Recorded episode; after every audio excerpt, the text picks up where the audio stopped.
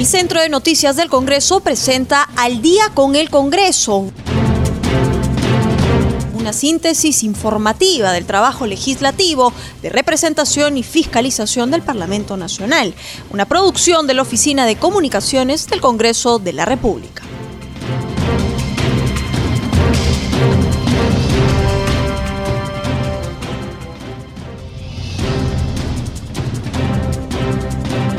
¿Cómo están amigos? Muy buenas noches. Los saluda Rómulo Barras y ya estamos en el programa Al día con el Congreso.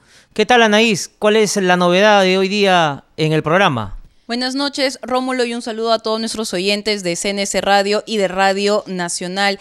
Te acordarás, Rómulo, que ayer habíamos comentado que el presidente del Congreso se había reunido con el presidente Vizcarra antes del Consejo de Estado convocado por el jefe de Estado a las 5 de la tarde.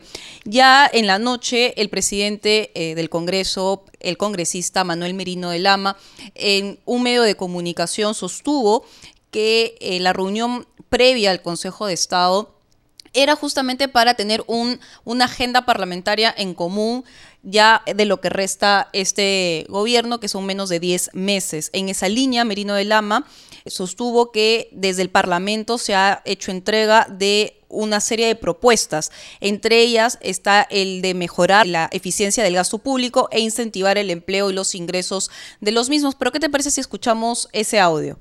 Nosotros apuntamos a una mejor eficiencia en el gasto público a lograr, digamos, que las transferencias de los saldos presupuestales que no se han ejecutado eh, vayan al Ministerio de Economía y Finanzas, que los organismos reguladores, que también son entidades que, manejan recursos y excedentes, también vayan, en este caso, a las cajas del Ministerio de Economía y Finanzas, y el pago de dividendos del 100% que tienen utilidades acumuladas el Banco de la Nación, el Perú, también vayan, en este caso, a la caja fiscal, para poder colaborar en lo que corresponde fundamentalmente a los problemas que venimos pasando en el tratamiento de este COVID-19 frente a las actividades económicas, el estimular el empleo y mejorar los, ingresos. Por ejemplo, suspender o diferir el pago de tres años en el último tramo del IGB, las micro y pequeñas empresas que facturan hasta 5 millones anuales hasta el 31 de diciembre del año 2021. Anaís, y en otro momento recalcó que este Congreso ha avanzado en las reformas políticas pendientes, como el caso de adelantar el tema de paridad y alternancia 50-50, así como fijar los impedimentos a cargos de elección popular. Asimismo, sostuvo que este Congreso sí está en la capacidad de nombrar a los seis magistrados del TC que se encuentran con el mandato vencido. Escuchemos. El Congreso ha avanzado más de lo que se le pidió en dos cosas puntuales se las puedo. Primero, la alternancia era para el próximo proceso electoral, nosotros lo hemos adelantado para este proceso electoral. En las sentencias en segunda instancia, nosotros hemos adelantado a la sentencia en primera instancia, o sea, vamos a tener un mejor Congreso, donde vamos a tener gente decente, honesta, gente que no está procesada, gente que no tiene sentencia. Entonces, yo creo que el próximo Congreso va a ser un Congreso mucho mejor que lo que hemos venido teniendo porque no tenían estas restricciones. Este Congreso, con las reformas políticas que hemos dado, creo que ha demostrado que tiene la suficiente capacidad para poder nombrar un nuevo tribunal Pero eso va a depender de que los acuerdos políticos y las decisiones que se tomen fundamentalmente en la elaboración del reglamento y en la calificación sea lo mejor, que permita generar, garantizar la tranquilidad de todos los peruanos de tener un tribunal constitucional absolutamente independiente.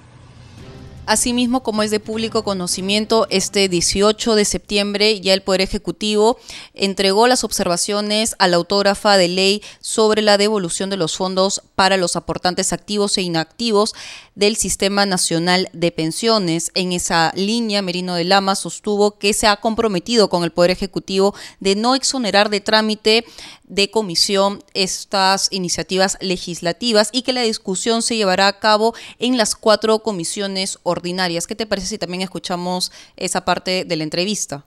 Y en el tema de la ONP, es un tema que también me lo ha expresado el presidente. Como presidente del Congreso, yo lo que me he comprometido y se lo he dicho al presidente es que no vamos nosotros a llevarlo desde la Junta de Portavoces para pedir la exoneración del pase a comisiones. Los proyectos ya por disposición de la presidencia han ido a las cuatro comisiones que son las que tienen que determinar si se recoge la propuesta hecha por el Ejecutivo en parte o si se va a la insistencia.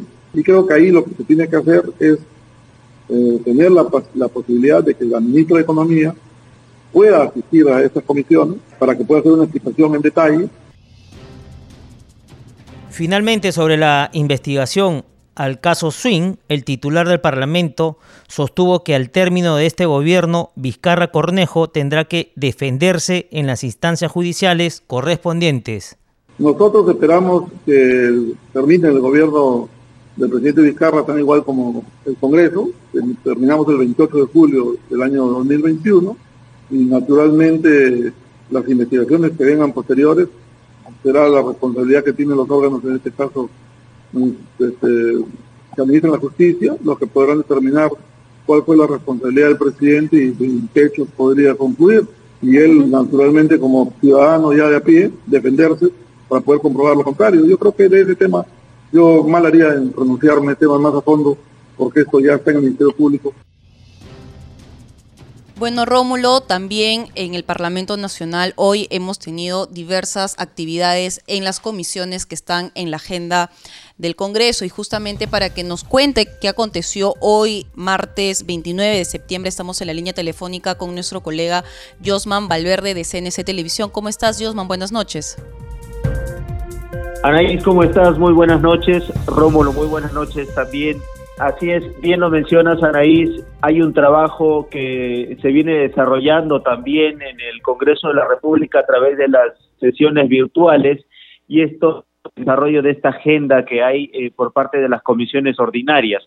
Muy temprano se inició este trabajo, por ejemplo, desde la Comisión de Seguimiento a la Emergencia del COVID-19, comisión que preside el congresista Leonardo en esta reunión, en esta sesión, eh, han coincidido los legisladores en expresar su preocupación por los temas relacionados a la pandemia eh, de las últimas semanas. Hablamos, por ejemplo, de eh, la preocupación por los brotes, por los casos en general. La congresista Mónica Saavedra, por ejemplo, lamentaba en esta sesión que pese a que el Estado adquirió un millón doscientas mil pruebas moleculares, el MINSA sigue utilizando las serológicas cuando se sabe, dice ella, que estas han dado un alto porcentaje de falsos negativos.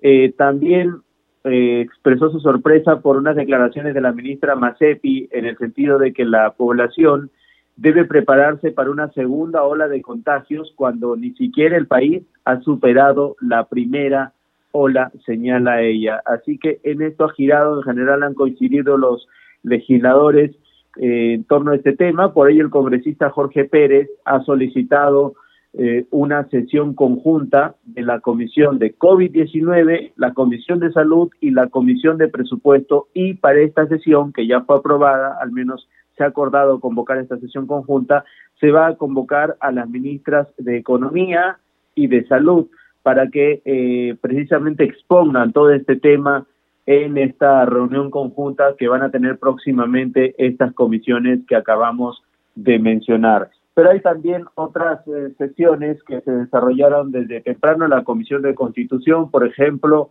eh, ha continuado recibiendo aportes de especialistas para la iniciativa que plantea restablecer la bicameralidad en el Congreso de la República. En lo que han coincidido los expositores es en restaurar la bicameralidad en el país. Eh, precisamente han escuchado los miembros de este grupo esta sustentación de los proyectos de ley que plantean precisamente esta reforma constitucional.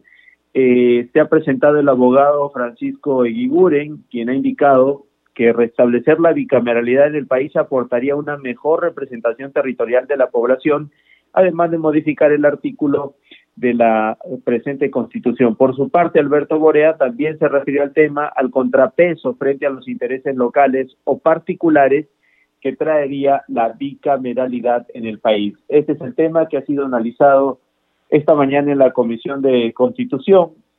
También eh, se ha instalado muy temprano hoy la comisión o el grupo de trabajo de la Comisión de Justicia que tiene a su cargo el seguimiento a la problemática del hacinamiento en los penales en medio de esta pandemia. Lo coordina la congresista Rocío Silva Santisteban, quien ha agradecido por esta por este encargo a sus colegas Luis Roel y Alberto de Belaunde, quienes integran este grupo de trabajo. Eh, ha presentado su plan precisamente de trabajo en el que figuran cinco ejes, entre ellos eh, realizar visitas a los centros penitenciarios de Lima, dicen, porque eh, debido a la pandemia es difícil dirigirse a los penales del interior del país, eh, convocar a entidades eh, especialistas en tema penitenciario, así como también eh, dialogar con la ministra de Justicia sobre este tema y también con representantes del INPE. Ya hay fecha para conversar con la ministra de Justicia. los miembros de este grupo van a hacerlo el próximo 13 de octubre.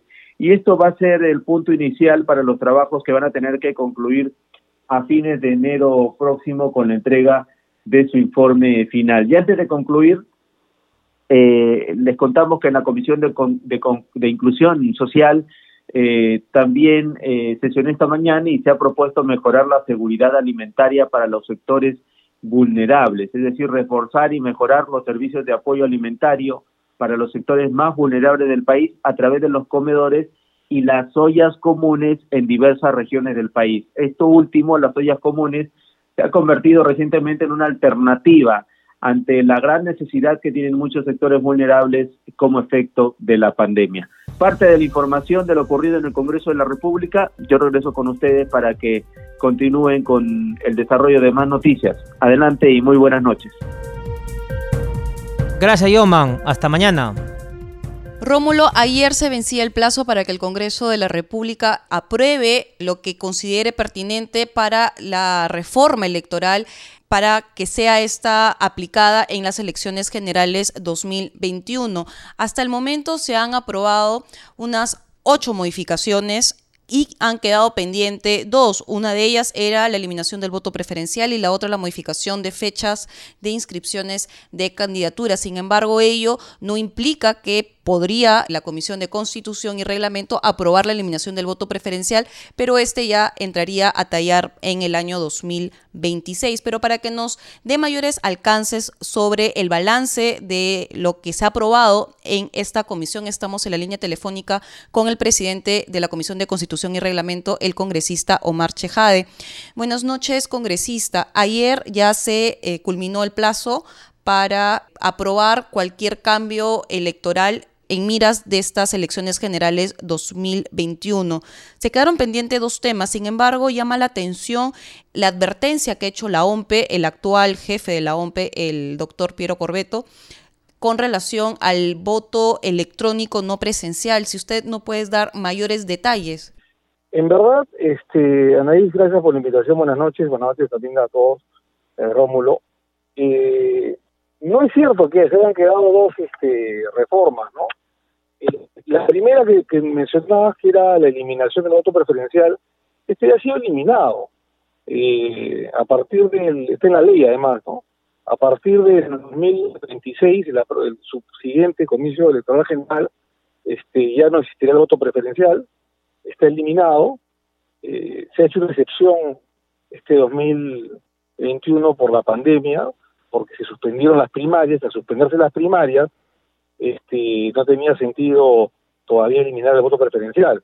Si hubiesen, digamos, subsistido las primarias, se hubiera eliminado el voto preferencial. Pero ya en la ley está eliminado el voto preferencial. Entonces, a partir del, subsiguiente comicio electoral, este, ya no habrá eh, el voto preferencial y serán a través pues, de listas cerradas las elecciones al Congreso eh, de la República. Con referencia a la otro, este, eh, Anaís, sobre los plazos, eh, no confundamos, ese, ese, no, jamás fue una reforma electoral, ojo, ¿ah? y fue una irresponsabilidad, no del actual presidente eh, de la OMP, que es nuevo, que es un Corbeto, sino de la anterior administración, que estuvo hace, hasta hace pocas semanas, el señor Cox Ganosa, ¿no? Cuando se le preguntó en repetidas oportunidades si este, cuándo iban a ser las fechas, dijo que iban a ser en noviembre las elecciones internas de los partidos y en diciembre eh, la, presentación de las listas eh, para, para su inscripción. ¿no? Eh, cuando se le preguntó, no una, varias veces fue el señor Cox a, la Comisión de Constitución, a la sesión virtual, se le preguntó si estaban preparados para el voto eh, electrónico no presencial, eh, dijeron que sí. Cuando desconfiábamos de ello, ellos este, incluso hasta se molestaron, me refiero a John Cox, diciendo que la, que la OMP tenía 30, tenía experiencia en 30 procesos de colegios profesionales, entre otros eventos, y que estaban perfectamente coberturados y que tenían todo el soporte técnico, tecnológico, científico para cubrir eh, una elección de, de, los, de las internas partidarias a través del voto electrónico no presencial, eh, que lo podías hacer de tu casa o de cualquier sitio con una laptop o con tu, con, tu tablet o con lo que fuera, con tu teléfono, con lo que fuera, y que mm, no iba a haber ningún tipo de problemas. Eh, nosotros, eh, incluso quien habla como presidente de la comisión, tengo las, digamos, los audios, los videos de, de, las sesiones en las que fue el señor Cox, eh, le preguntamos, pero hay más de un millón y medio de afiliados que van a ir a votar, o sea, los 24 partidos Anaís, eh, si sumamos a los afiliados que hay en los 24 partidos, es más de un millón y medio. Le preguntamos si esto era posible, dada la cantidad de afiliados que había en los 24 partidos. Y reiteradamente dijo que sí. Muy bien. Cuando eh, hubo el cambio de, mando, llegó la primera semana de septiembre el nuevo jefe de la OMP, señor Corbeto, eh, a través del jurado señaló de que quería cambio de plazos y que no estaban preparados para eso. Cuando se presentó en la semana antepasada en la sesión de la Comisión de Constitución, el señor Corbeto dijo de que no era cierto lo que había señalado el señor Cox, este, que la OMP no estaba preparada, que recién iban a hacer, iban a hacer un estudio de factibilidad eh, y que por eso pedía un cambio de fecha. Cuando le dijimos lo que había señalado su antecesor, el señor Corbeto, lo tengo el audio, pidió disculpas públicas a la Comisión de Constitución y al Congreso de la República por el grave error que había cometido su antecesor y en esos días presentó un proyecto de ley. Pues lo presenta cuando ya prácticamente estamos comenzando la semana de representación, ¿no es cierto? Entonces, este, con en la hora nona. Entonces, es absoluta responsabilidad de la OMP este, este tema, no es parte de la reforma política, rechazo totalmente que esto sea parte de una reforma electoral, es un tema nuevo que ha aparecido por una total eh, irresponsabilidad del señor Cox, el anterior jefe de la OMP, ha tenido que subsanar, ha querido subsanar a última hora el nuevo jefe de la OMP, pero por los tiempos no se ha podido. Congresista, sobre el tema del voto preferencial, era un pedido del Partido Morado que se elimine para estas elecciones del 2021. Sin embargo, usted nos señala que la decisión que tomaron mayoritariamente era de que en el 2021 se mantenga eh, tal cual estaba vigente en la ley, porque no iba a haber estas elecciones primarias. El Partido Morado tiene su, su parecer. Este tema, nariz fue en la Comisión de Constitución el tema del eh, voto preferencial alrededor de julio y fue rechazado. O sea, eh, más de la mitad de los partidos rechazaron en la, una de las sesiones o una votación por mayoría este, eliminar el voto preferencial razones que te he dado, ¿no? Porque si tú eliminas el voto preferencial para las elecciones generales, tienes que mantener el voto preferencial en una, en una votación interna. ¿no es cierto? Porque en, algún momento tiene que haber voto preferencial. Es decir, este, en las internas partidarias, y estas iban a ser en las primarias, donde cada, cada candidato iba a hacer su propia campaña, su propia propaganda personal, este, con su propio número, eh, eh, y donde 25 millones de personas iban a salir a votar y a conocer a sus candidatos en las primarias, tal cual, tal cual sucede en Argentina, en Estados Unidos, en Chile. Pero al haberse eliminado las primarias para no originar contagios, las famosas pasos, para el 2022 recién, no tiene sentido eliminar el voto preferencial. Este, pero bueno, es un tema técnico, ¿no? Y que fue debatido, repito, en la Comisión de Constitución y fue rechazado. Entonces, todas las demás reformas, todas las demás reformas han sido aprobadas con la largueza. En cinco meses hemos aprobado eh, en dictámenes 10 reformas electorales y políticas, de las cuales 7 ya han sido aprobadas, son ley, han sido promulgadas por el propio presidente de la República sin ningún tipo de observación. Así que eh, más exitosa no ha podido ser la producción de, de nuestra comisión, la de Constitución, ¿no? Congresista Chejade, buenas noches. Hoy se inició el debate en la comisión ¿no? que usted preside para el retorno a la bicameralidad, la propuesta planteada por Acción Popular. ¿Cree usted que tenga aceptación? Mira, es, eh, eh, es un proyecto no solo de Acción Popular, es un proyecto de mi bancada. Yo soy uno de los proyectantes este, de la bicameralidad. Es una bandera nuestra de hace siete, ocho años atrás. También ha presentado Acción Popular dos proyectos eh, del señor Roel y el señor Vivovich, congresistas ambos eh, tengo entendido también de que otros partidos están por presentar, del, partido Podemos Perú estaría por presentar también en estos días, el Partido Morado también ha presentado un proyecto de ley, incluso el día de mañana, eh, tanto el señor Rodel como el señor congresista eh, eh, del Partido Morado, Alberto Belaunde, van a exponer ese proyecto de ley. Eh, yo creo que sí, vamos estamos haciendo todos los esfuerzos para tener los resultados que hemos tenido en las otras reformas políticas eh, y poder regresar a un Senado de la República que mejore la calidad de las leyes, que evite que tantas leyes sean observadas por el Poder Ejecutivo, cosa que no sucede con un Senado revisor o reflexivo, o que sean declaradas inconstitucionales muchas de ellas por el Tribunal Constitucional. Entonces creo yo que es eh, la más importante de todas las reformas políticas y esperemos que sea aprobado, digamos, este, de una vez, ¿no? Congresista, este tema del retorno de la bicameralidad no es nuevo y es que quien lo había propuesto dentro de este paquete de reformas fue el propio presidente Martín Vizcarra. Sin embargo, este no fue aprobado por referéndum debido a algunas modificaciones que no le parecieron adecuadas al gobierno central. En esa línea, una de ellas, por ejemplo, dentro del debate en el Congreso pasado, era el aumento del presupuesto público. ¿Cómo van a hacer con este tema toda vez de que quieran o no va a haber un aumento de escaños? No, es tan cierto de que la vez pasada no se aprobó por el tema del presupuesto, ¿no? Eso no se contemplaba. Eh, es más, el proyecto del Ejecutivo contemplaba más escaños es lo lógico, ¿no? Porque no, no, podemos, no pueden haber los mismos escaños en el Senado. Sucede que en esa oportunidad el Congreso disuelto anterior eh, aparentemente había, habría contrabandeado eh, algunas eh, algunas eh, reformas que no estaban, digamos, propuestas por el Ejecutivo, ¿no?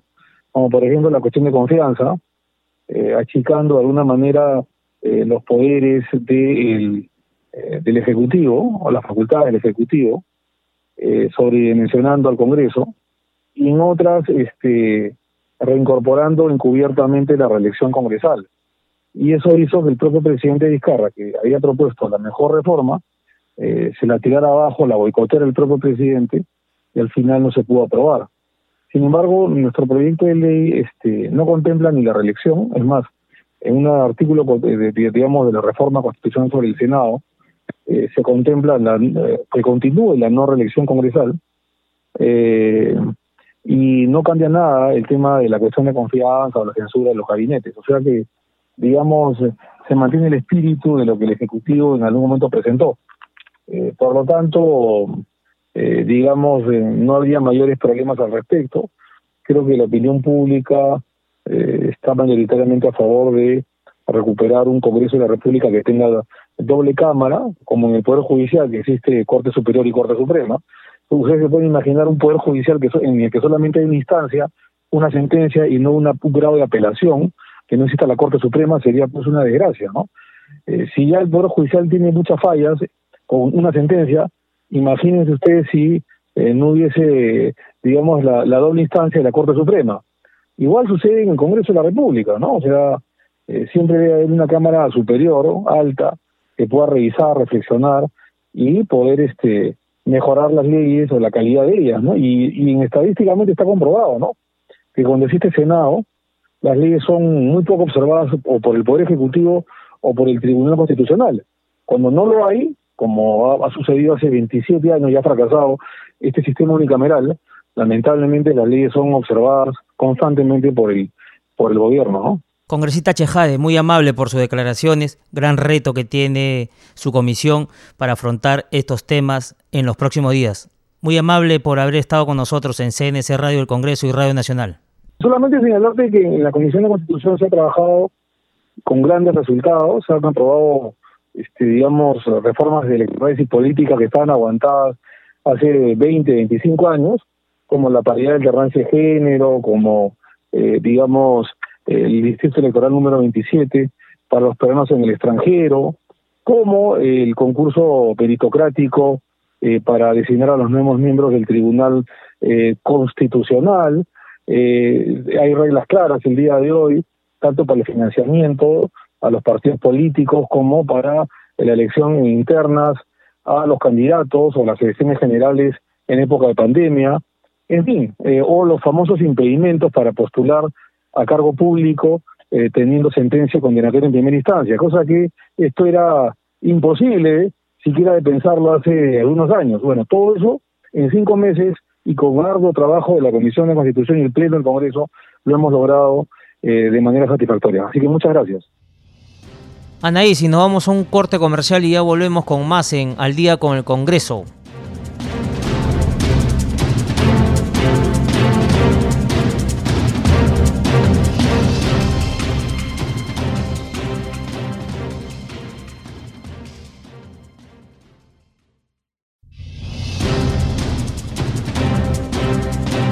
Rómulo, estamos de regreso en Al día con el Congreso. Recuerden que llegamos a todo el Perú a través de las 70 frecuencias de Radio Nacional.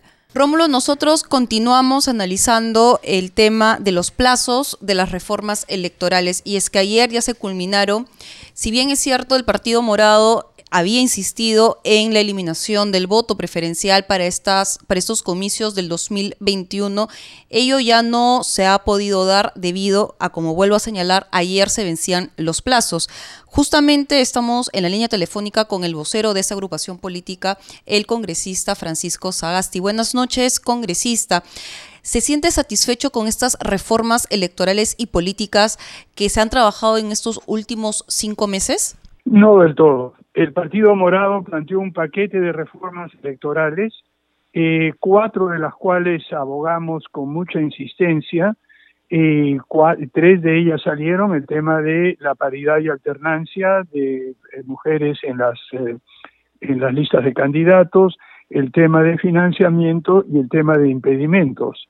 Esas tres salieron, pero la que era sumamente importante para nosotros, que era la del voto preferencial, eh, no llegó a aprobarse, no llegó a salir. Era evidente que había muchos partidos que tenían, eh, digamos, una oposición a eliminar el voto preferencial y lo que esto hace es que no podamos sentirnos del todo satisfechos porque esto tiene una serie de efectos perniciosos en la vida de los partidos y también mediatiza eh, la ley sobre paridad y alternancia.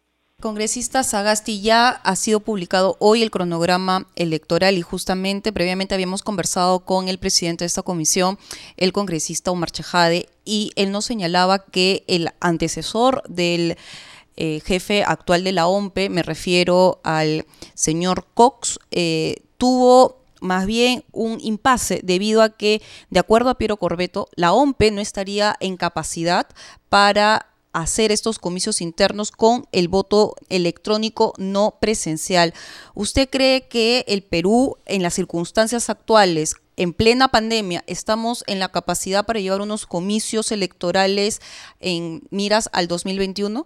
Yo creo que sí, yo creo que hay algunas preocupaciones legítimas, pero yo confío en la capacidad de nuestras autoridades electorales y también recuerde, es posible tener soluciones tecnológicas y mezclar algunas soluciones tecnológicas con soluciones logísticas de tal manera de evitar cualquier tipo de peligro o, de em, inconveniente de salud a la hora de eh, votar.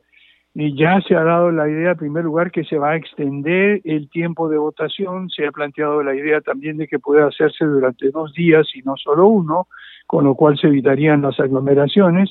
En algunos casos es posible hacerlo eh, remotamente. Hay, incluso acabo de escuchar al canciller de la República mencionar que están haciendo esfuerzos para ver cómo eh, instalar o, o, poder proveer el voto electrónico a los peruanos residentes en el extranjero, que dicho sea de paso, es otra de las reformas que, produjo, eh, que propuso el Partido Morado y que se aprobó ya hace algún tiempo, es decir, no era urgente hacerlo antes del 28 porque ya la teníamos aprobada desde la primera legislatura.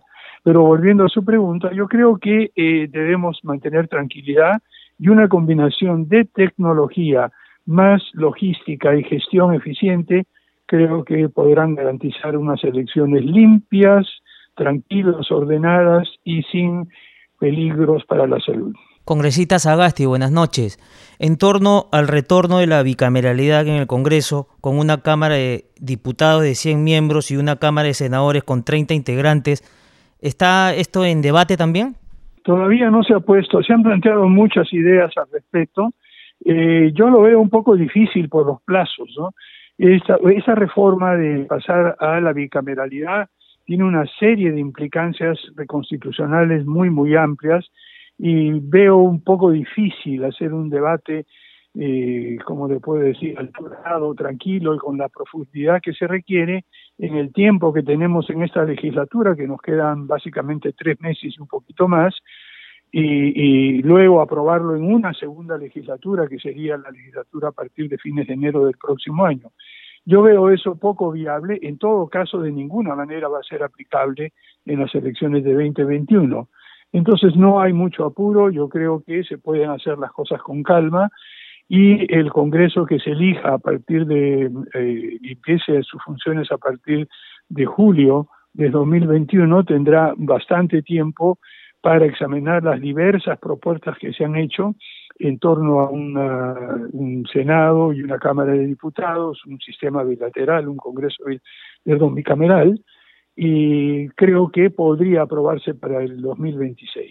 Congresista Sagasti habló sobre un tema eh, importante y es el uso de la tecnología y de la ciencia para estos comicios electorales del 2021. Sin embargo, no solamente para estos eh, para estos comicios electorales, sino realmente para desarrollar el país y ya emprender otro, otro rumbo. Y es que usted, aparte de ser el presidente de la Comisión eh, de Ciencia y Tecnología en el Congreso, también fue el presidente de este grupo de trabajo que se encargó de hacer el anteproyecto de ley sobre el Sistema Nacional de Ciencia, Tecnología e Innovación. ¿Nos puede dar mayores detalles y sobre todo cuándo se va a ver en la comisión que usted preside y sobre todo cuándo se vería en el Pleno del Congreso? Bien, mire, em, en efecto, uno de los principales eh, eh, elementos del programa de trabajo de la Comisión de Ciencia, Innovación y Tecnología en el Congreso que planteamos desde el inicio y aprobamos en los miembros de la comisión fue reestructurar el sistema de gobernanza de ciencia, tecnología e innovación. Este sistema, esta forma de estructurar las autoridades, el organismo rector, los organismos coordinadores, la forma de organizar la política, etcétera, eh, no está bien, eh, eh, digamos, estructurado en la actualidad. La realidad lo que tenemos es un sistema bastante disperso, con un organismo rector con el nombre, pero con muchas otras funciones de rectoría asignada a los ministerios sectoriales, no hay una coordinación efectiva, no hay una idea clara de cuánto se está invirtiendo en investigación científica, desarrollo tecnológico e innovación, porque eh, estas eh, inversiones se están dispersas por todo el presupuesto de la República, a veces con distintos nombres y distintas referencias, o sea que uno no realmente el esfuerzo que están haciendo algunos consultores en la actualidad y que hemos hecho otras personas en el pasado ha sido sumamente eh, eh, digamos frustrante porque no hay una manera de saber exactamente cuánto se está invirtiendo en el sector público, en el sector privado, en la academia, en las organizaciones no gubernamentales e incluso en algunos proyectos de investigación individuales.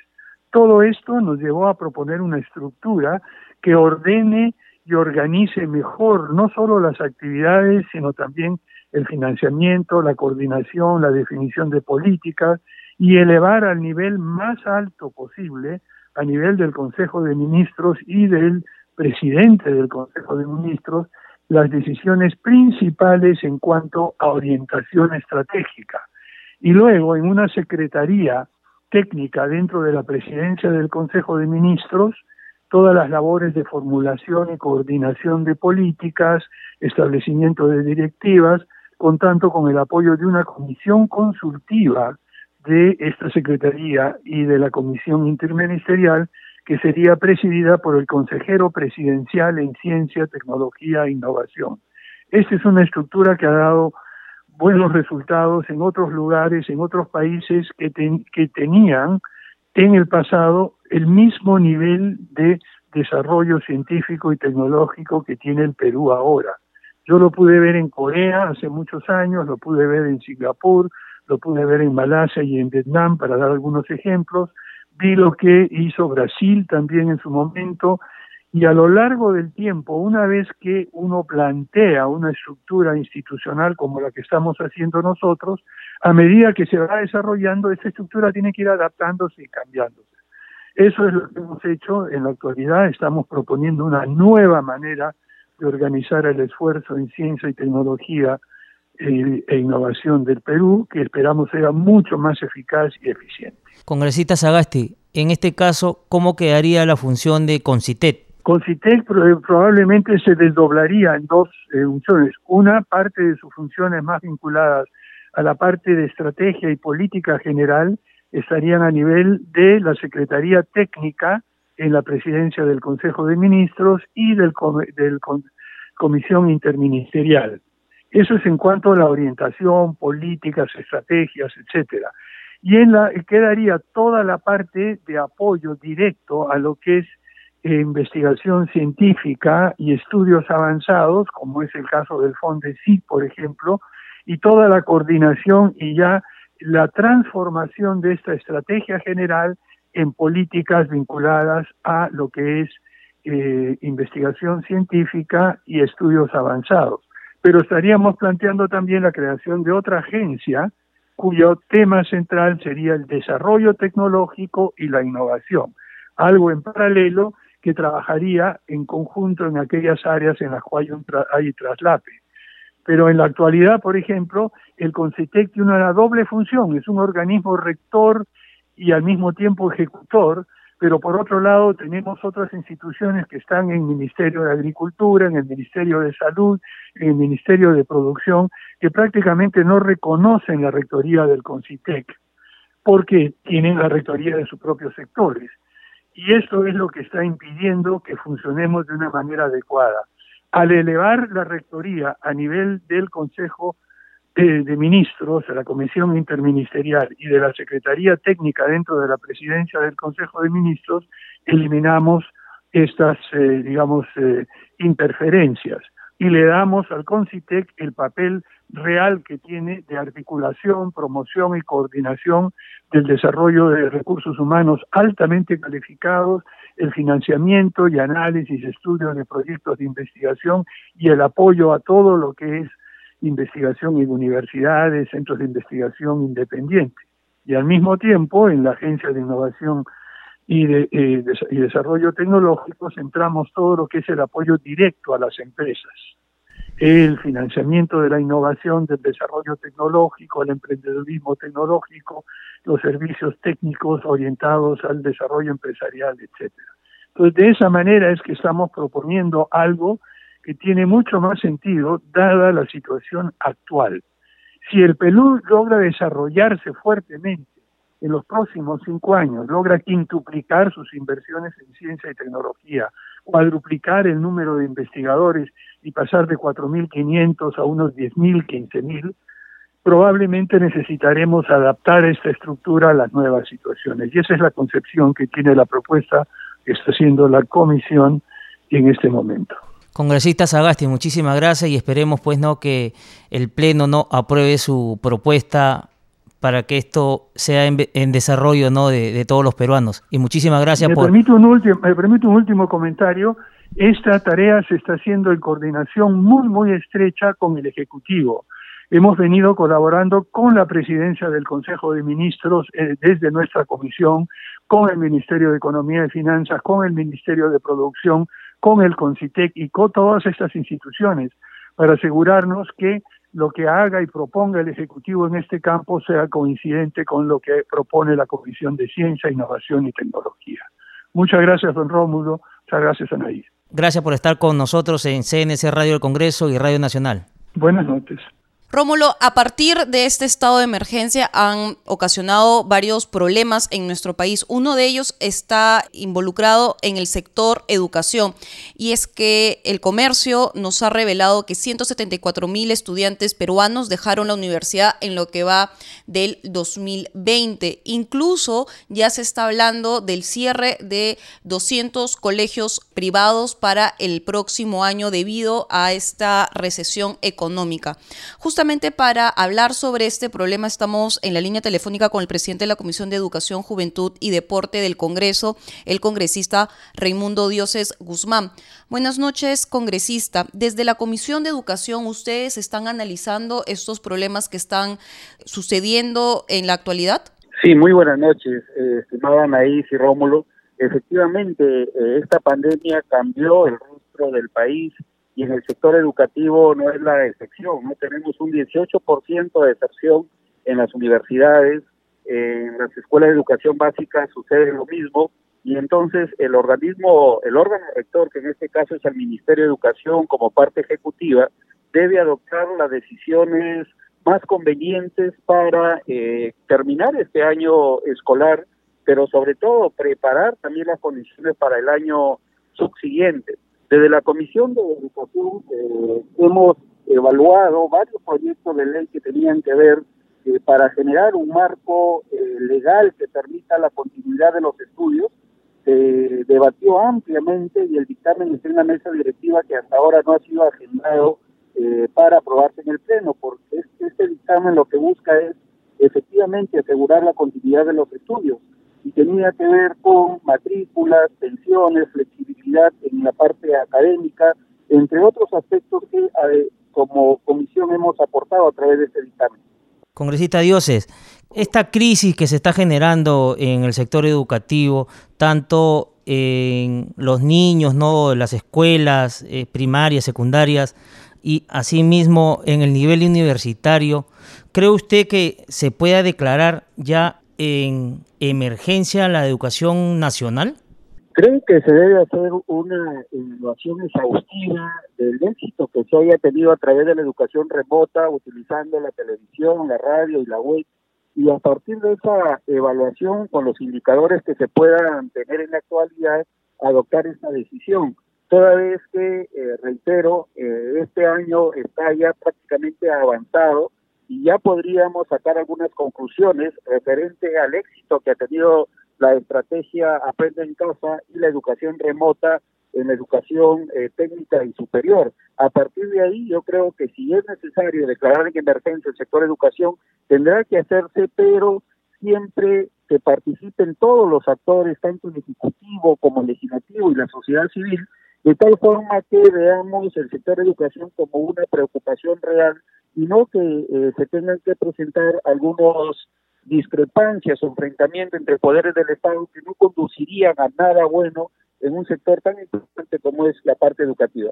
Congresista, me quiero detener primero en el tema de las universidades. Si bien es cierto, ya el gobierno central ha destinado presupuesto a las diferentes universidades públicas para esta planificación y esta implementación justamente de las tecnologías de la información para poder proceder con las clases virtuales.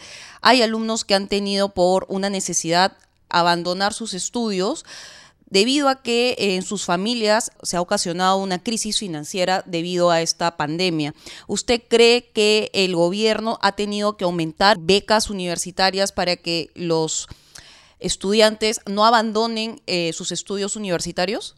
Definitivamente, eh, los recursos que ha destinado el Ejecutivo para el sector de educación son insuficientes, porque no olvidemos también que cada año egresan del nivel secundario cerca de 400 mil estudiantes, más 170 mil estudiantes que quedaron por el no licenciamiento de algunas universidades.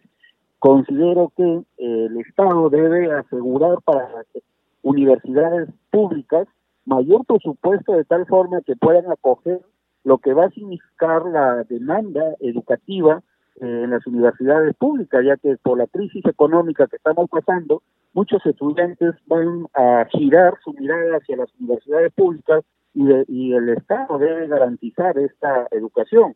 Aparte de lo que significa también eh, dotar de tecnologías, herramientas tecnológicas y eh, asumir también parte de lo que es el, Internet, ¿no?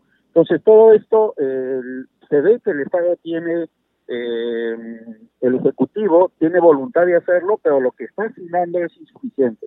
Consideramos que se debe hacer una evaluación presupuestal real y realmente estar preparados para enfrentar eh, la demanda educativa que se viene para las universidades públicas. Me voy ahora a enfocar en la parte escolar. Se estima que son 300.000 estudiantes que habrían desertado las clases este, escolares. Gran parte del problema, congresista, se debe a que, uno, no cuentan con las famosas tablets, el soporte tecnológico para poder tener acceso a, a las clases, y el otro es el tema de la conectividad. A inicios de esta pandemia se había prometido no solamente las tablets, sino también el acceso satelital al Internet. Ya llegaron ya las tablets, gran parte de ellas, y en octubre se, se va a proceder al reparto. Sin embargo, ya el año escolar ya estamos a término de ello. ¿Qué va a pasar ahora con el año escolar 2020? ¿Se va a perder? Se ha señalado que en el caso ya llegó un lote de tablets y que estas herramientas tecnológicas van a permitir no solamente para este año escolar, sino para los tres años subsiguientes. ¿no? En ese sentido saludamos, sin embargo considero que también se ha ofrecido que en este mes de octubre se hará la distribución, espero que se haga eh, lo más pronto posible, si es que ya el Ministerio de Educación tiene eh, en su poder las para los estudiantes de zonas rurales y de extrema pobreza. Sin embargo, volvemos al, al, mismo tema, ¿no? Va a ser insuficiente. Solo en Piura, de la cual yo soy representante, se requerirían unas 200 mil tablets y solamente se están asignando 70 mil. ¿no? Eh, entonces vamos a ver que de todas formas, si bien es cierto, se va a cortar la brecha digital, va a seguir habiendo una demanda eh, de estas tablets para que los estudiantes puedan incorporarse a la estrategia Aprendo en casa y de esta, y de esta forma eh, puedan eh, recuperar parte de lo que significa el año escolar 2020. ¿no? Congresista Dioses, ¿qué le diría al ministro de Educación Martín Benavides que ya anunció que posiblemente se inicien las clases presenciales el año que viene? Yo creo que es un anuncio importante sin embargo, habría que recomendar que en medio de esta pandemia, en la Comisión de Educación en algún momento hemos debatido el tema y habíamos señalado que era necesario retornar a las clases cuando ya esté la vacuna, eh, de tal forma que nuestros escolares eh, retornen con la seguridad a los centros educativos, pero si si se tuviera que eh, regresar a las aulas hay que garantizar ambientes totalmente saludables que porque primero está la seguridad y la vida de nuestros estudiantes. ¿no? Entonces, es una propuesta que hay que debatir, pero sobre todo hay que asignar los recursos para que las instituciones educativas eh, aseguren eh, toda la parte normativa, la higiene, y de esta manera los servicios higiénicos estén totalmente acorde, las aulas, de tal forma que si regresan los estudiantes a clase, pues encuentren ambientes eh, saludables que le garanticen su salud y, y la vida con ellos, ¿no? Justamente congresista, yo recuerdo que a inicios de esta pandemia el Contralor General de la República, Nelson Schack, hablaba sobre el acceso a la salubridad en los colegios y es que muchos de ellos por la ubicación donde se encuentran no tienen acceso ni siquiera a agua potable y menos tienen elementos de, de bioseguridad como por ejemplo puede ser el jabón para el lavado frecuente de manos en esa línea vuelvo a la pregunta inicial que le hizo Rómulo. ¿Estamos preparados para el inicio de las clases presenciales en el 2021? Definitivamente en estos momentos eh, no estamos preparados. Por ello es que si se está pronosticando que para marzo se regresen a las aulas, tenemos un tiempo en el cual el Ministerio de Educación tiene un gran desafío, un gran reto, que es eh, asegurar las condiciones básicas de calidad a nivel de higiene en las instituciones educativas. E incluso yo creo que se debe hacer una evaluación porque no todas las instituciones educativas son homogéneas, ¿no? Hay diversas, hay realmente localidades donde no existen eh, eh, servicios higiénicos, ¿no? Entonces, no se puede generalizar, tendría que evaluarse en qué instituciones educativas estarían aptas para el retorno y cuáles no, de tal forma que hayan las excepciones eh, en aquellos sitios donde no se asegure eh, buenas condiciones de higiene y de calidad donde los estudiantes puedan realizar sus labores educativas. Finalmente, congresista, hay varios colegios privados que estarían pensando ya en cerrar definitivamente para el 2021 debido a que hay una crisis económica al interior de estos establecimientos y es que existe un decreto de urgencia que les ha obligado a devolver parte de la matrícula de aquellos estudiantes que abandonaron sus estudios debido a diversos motivos. Es por ello que 200 colegios estarían pensando en solicitar algún tipo de subsidio para no cerrar sus puertas y así seguir ofreciendo estos servicios educativos. ¿Qué opinión le merece?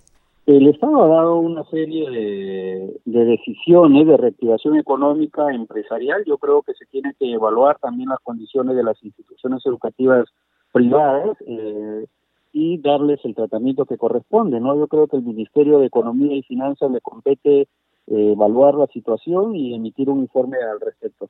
Congresista Dioses, muchísimas gracias por sus declaraciones a CNC Radio del Congreso y Radio Nacional. Gran reto que tiene el gobierno, ¿no? Para ver el tema educativo y que esto marche como estaba antes de la pandemia. Muchísimas gracias. Muchísimas gracias. Buenas noches para todos. Saludos. Llegamos al final del programa Al día con el Congreso, no sin antes indicar que pueden seguir las actividades parlamentarias a través de CNC Televisión y nuestras redes sociales. Con nosotros será hasta el día de mañana. Buenas noches. Hasta mañana, nos vemos.